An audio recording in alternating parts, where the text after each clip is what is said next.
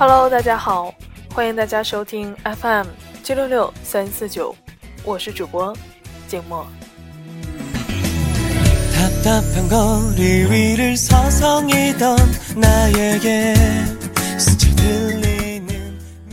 前段时间，金默在征求大家在春节放假期间可能会遇到的烦恼时，收到了不少耳朵的私信。总结起来，主要有以下几个矛盾：关于房子的，关于工作的，关于对象的，关于学习的，关于有多少钱的。那作为新时代的少男少女，我们应该做怎样的准备？来面对来自三姑六婆的唇枪舌战呢？今天静默就简单的给大家支几招。首先呢，就是关于房子的，总是可能会有一些亲属会问：准备买房了吗？首付攒够了吗？这个时候呢，我们的计策可以有两个。计策一：声东击西。我们的回答可以有很多规律，一律用呵呵呵。还不错，这种说了等于没说的话应对，直到对方失去耐心。计策二：李代桃僵。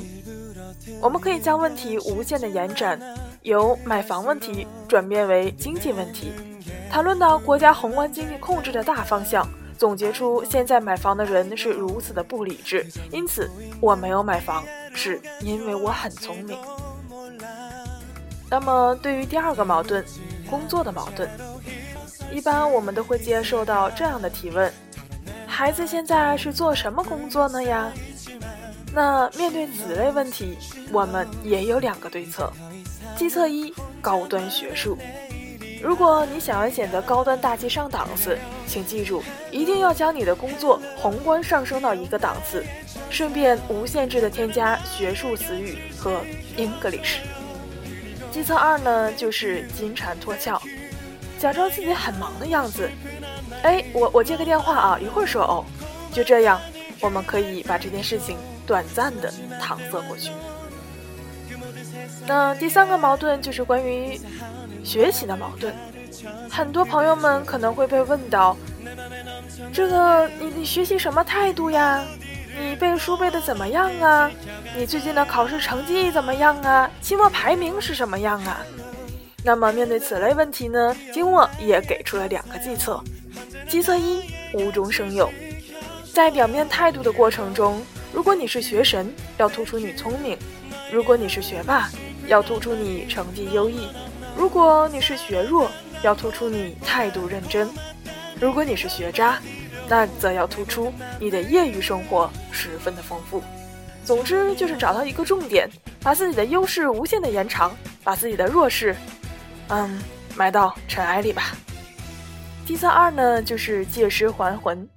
记住这个问题，不是你问你真的学习怎么样，而是要问你对学习的态度是什么。所以答案很简单。我们要用最虔诚的姿态背出成功学书中的任意一页的三句话即可。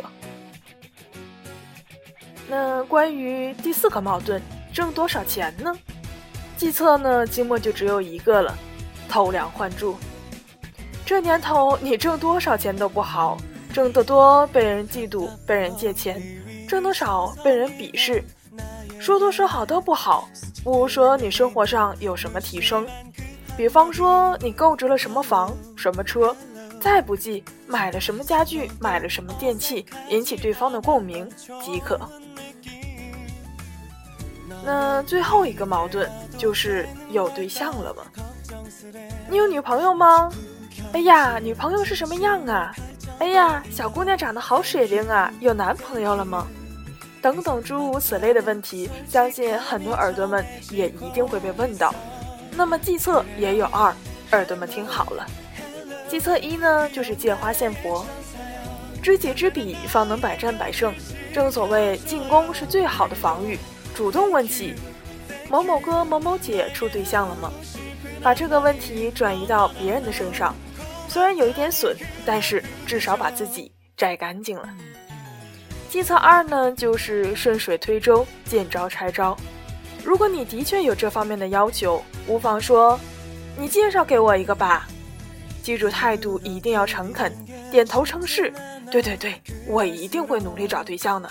哎呀，我也着急，我一定会努力的。明年，明年肯定找到，明年肯定给你领回来一个。这时候呢，我们的态度已经得到了家长的认可，就不会太过于为难我们了。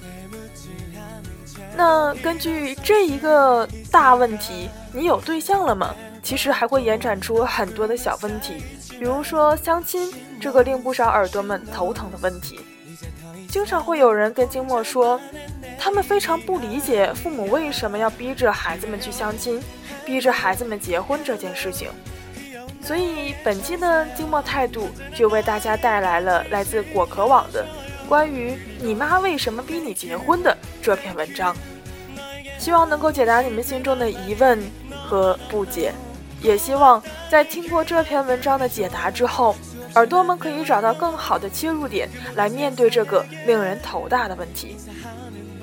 那不多说了，马上开始今天的节目吧。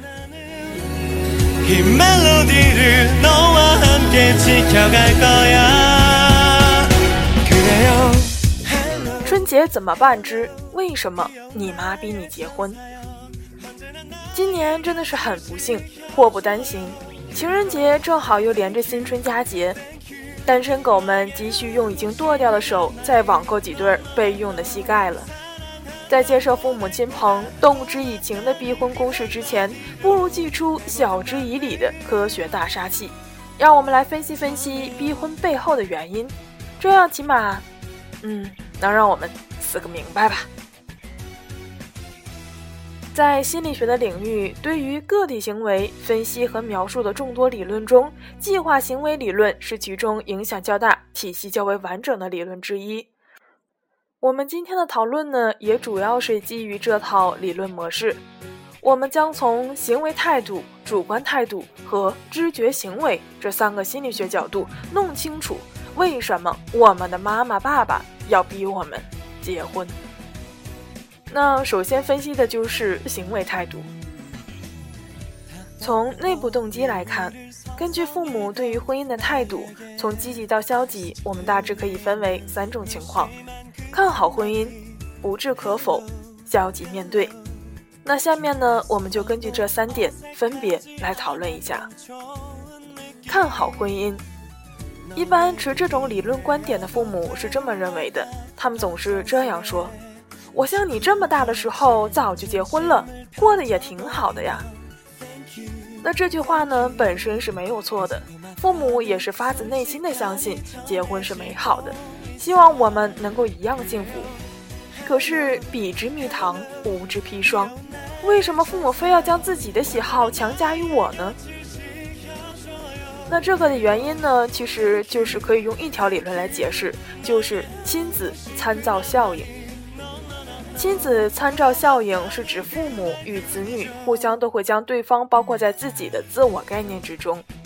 国内的一些研究者认为，对于更多的基于社会关系而非自我定义来定义自己的中国人而言，亲子关系可以说是最密切的社会关系之一。因而对自我意识和自我概念的影响也非常的大，因此父母将自己的喜好强加给子女，也就是顺理成章的事了。那当然，也有一部分父母对于婚姻的态度是不置可否。这类父母的口头禅就是“我结婚了这么多年，不也过来了吗？”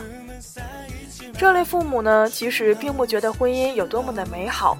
更多的呢是一种习惯，习惯了每个人都应当处于在一段婚姻关系当中的父母，自然会觉得还不结婚的你是怪怪的。习惯成自然，越自然越好。所以，当看到与自己生活经验不符的情况时，父母就会觉得可能是我们出了问题，于是才会催促我们赶快结婚。那么，对有一些父母呢，对婚姻关系采取的是消极面对的态度。他们经常会说：“我过得不好，现在就看你的啦。”这类父母的婚姻生活可能是非常的不幸，觉得婚姻简直是苦难。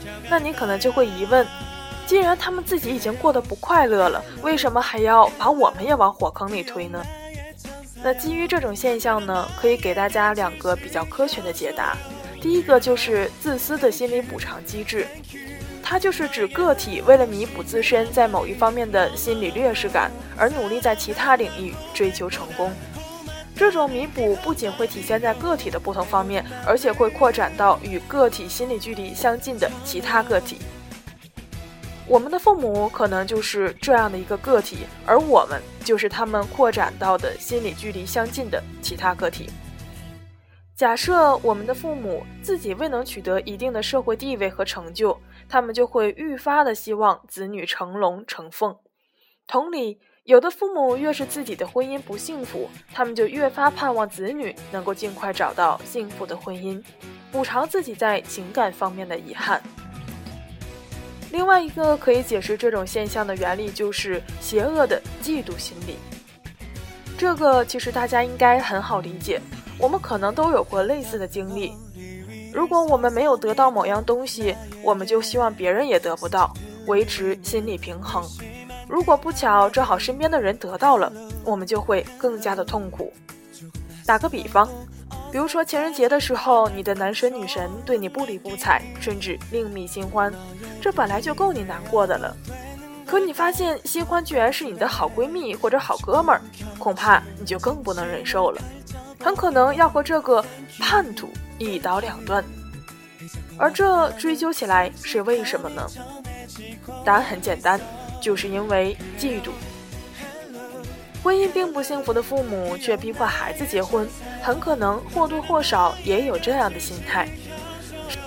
上一代人所处的那个压抑人性的年代里，连自由恋爱都是奢侈，更不要说什么单身主义。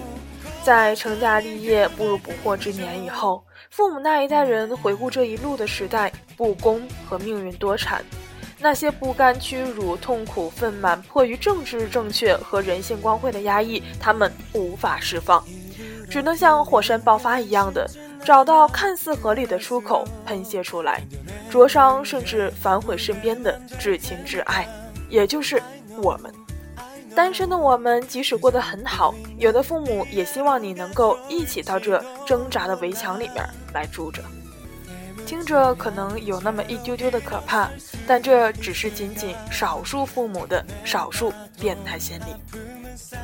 那刚刚讲完了行为态度的内部激动因素，下面我们来讲一讲主观规范的外部动机，也就是我们的父母对于社会规范的看法。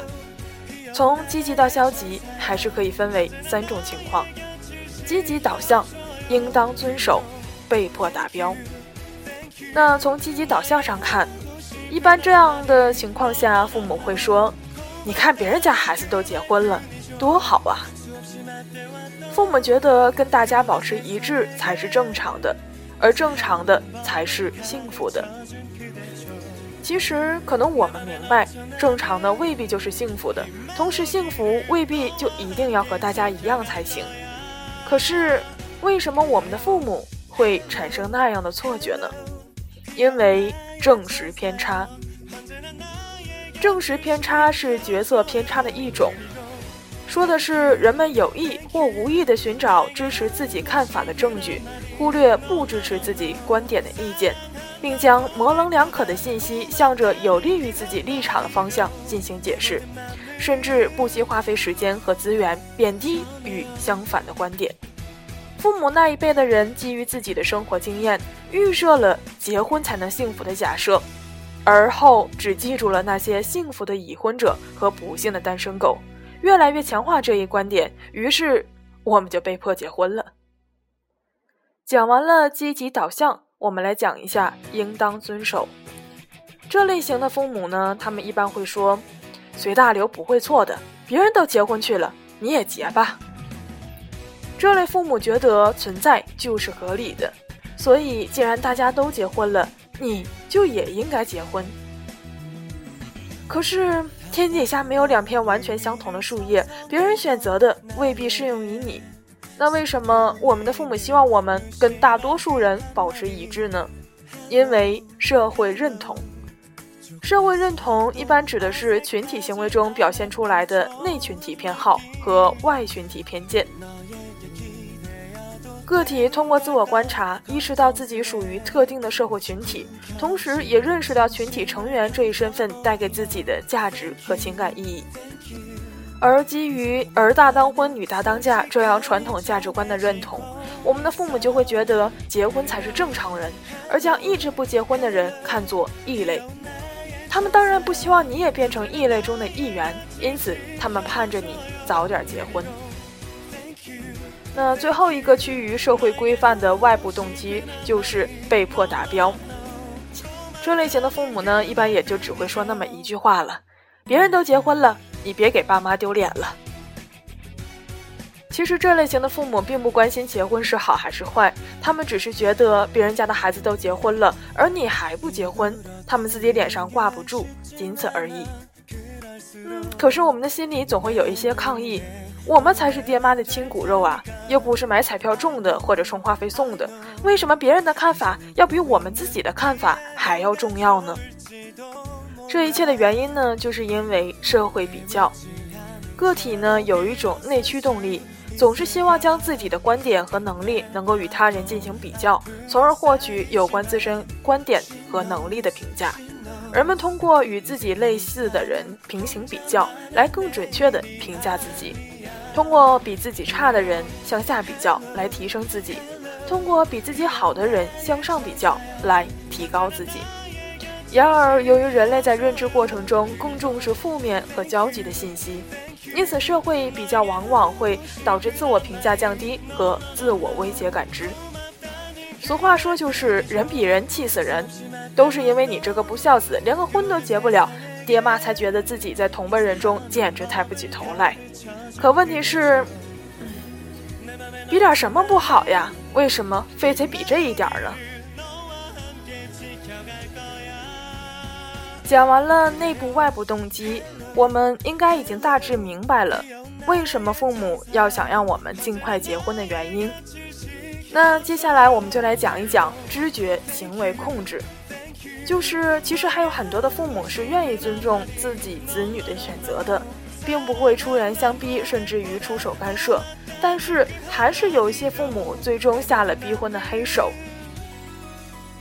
那这种根据父母做出最终逼婚行为的直接原因，我们分为三种情况：社会责任、自我评价和权威控制。首先呢，我们来分析分析什么是社会责任。基于社会责任，父母觉得他们催婚也是为了我们好，当爹妈的有责任把我们从小养到大，一直照顾到我们成家立业。可是，当我们已经成为独立的个体，有了自己的想法以后，在结婚这种终身大事上，为什么我们的父母不能听听我们的意见呢？其中，社会责任感占了很重要的方面。研究者认为，在亲缘关系越相近的队友角色中，相互之间越熟悉、越亲密，就越互相负有责任。不管现实生活中的你身高多高，年龄多大，在父母的内心深处，我们仍然是那个只会张嘴吃奶、抬屁股拉屎的小婴儿。这个世界仍然像当年那样危机四伏，撞伤你的桌角变成了生活中的挫折，绊倒你的石头变成了工作中的困难。你那么无助，那么孱弱，父母怎么忍心放手不管，眼睁睁地看着你装逼看你飞呢？特别是面对婚姻这种大事，父母觉得自己负有相当的义务来替你做出决定。还有一种知觉行为控制，就是自我评价。父母会说：“你听我的，肯定没错。”可是为什么当我们已经成长为一个相对独立的个体了，我们的父母还总想着事事控制着我们呢？其实这跟自我评价有很大的关系。自我评价呢，是指个体对自己思想、愿望、行为和个性特点的判断和评价，是自我意识的主要组成部分之一。随着年龄的增长，我们父母这辈人在工作环境中逐渐从核心骨干慢慢的边缘化，在信息爆炸、劳动力剧增的变革中，又丧失了话语权。然后，由于上一代人的社会环境和时代背景的局限，普遍又没有什么业余爱好来添置日益空洞的日常生活，又因为父母早已经习惯了子女在幼年时作为附属品或宠物般的存在，对自己言听计从、百依百顺。而逐步成长起来的子女试图摆脱父母的控制，寻求自身的独立，一直都大包大揽的父母无法面对空巢后留下的内心空虚，在连番的打击下，父母难免会自我评价降低，并且急于提高。就算没有办法再次扮演时代的弄潮儿，重新奏响改革主旋律，管教一下子女，总还是可以的嘛。于是，不逼你结婚，他们逼谁？不是你结婚谁结？你不结婚，干嘛呢？那最后一个知觉行为就是权威控制。权威控制的父母呢，一般总会说：“你还听不听你妈的了？爸爸说的话你都不听了是吧？”相对于你到底结不结婚这件事儿，其实这类型的父母呢，更关心的是你到底听不听我们的，赶紧结婚。相比于你结不结婚这件事情，父母更生气的是你居然不听他们的话，不结婚。虽然这看起来是一回事儿，但其实完全不是一码子的事情。前者呢是对于事实的不解，后者是对于权威的质疑。质疑权威其实并不像人们平时提倡的那样受到鼓励，特别是在中国这样的高权力距离的传统文化背景下。只有存在服从，才会存在权威。当被社会赋予了服从预期的子女居然开始反抗父母时，基于高权力距离的家长权威受到了直接的挑战，父母感受到了自身地位受到了威胁，有必要捍卫自己的权威地位。这时，结婚与否的事实已经不重要了，重要的是这家里到底谁说了算？你结不结婚，听不听我的？你还认不认我这个妈？你还算不算是个人？你还让不让你妈活了？这些话刀刀见血，步步紧逼。战争即和平，自由即奴役，无知即力量。你妈在看着你。你现在如果再多说一句话，很可能下一秒你妈就炸了。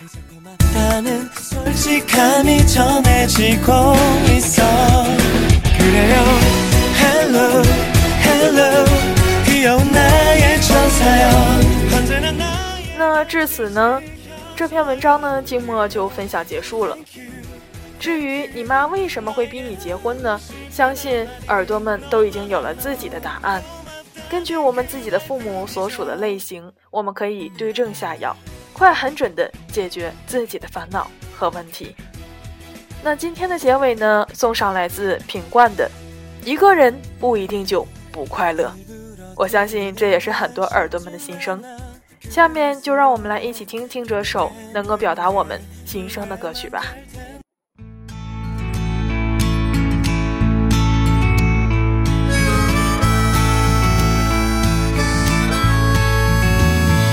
我喜欢简简单单享受孤独的时刻，我习惯游走在城市间忙碌生活着，我过的。也许不是别人真的能懂得。我爱上工作后想着吃什么的快乐，看着人来人往，有点好奇他们的故事。一个人在面馆角落里美味慢慢唱着。有时候一个人不一定就不快乐，悲与欢，离与合。拥有才算是获得。我和你一首歌，拒绝不完无憾了。关于爱的人生，努力过，用心过，才值得。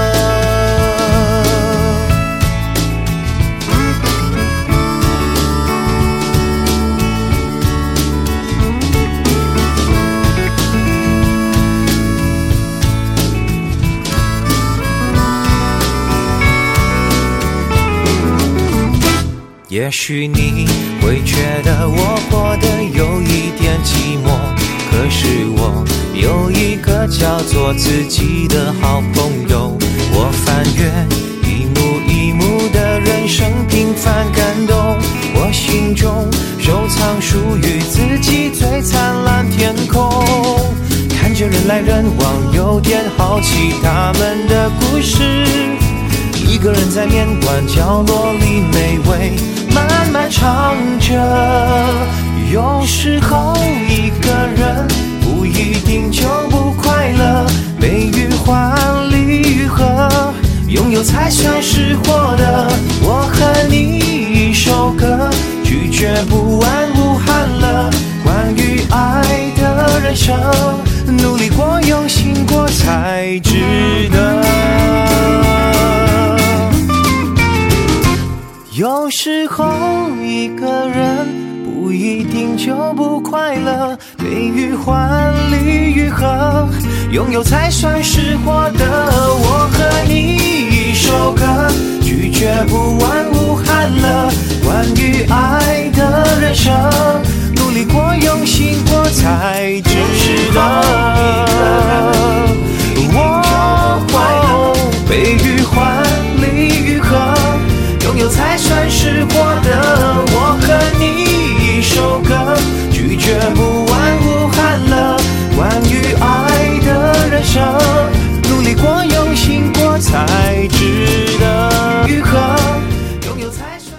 今天的节目到这里就尾声了，希望你们喜欢今天的分享。下期节目我们不见不散。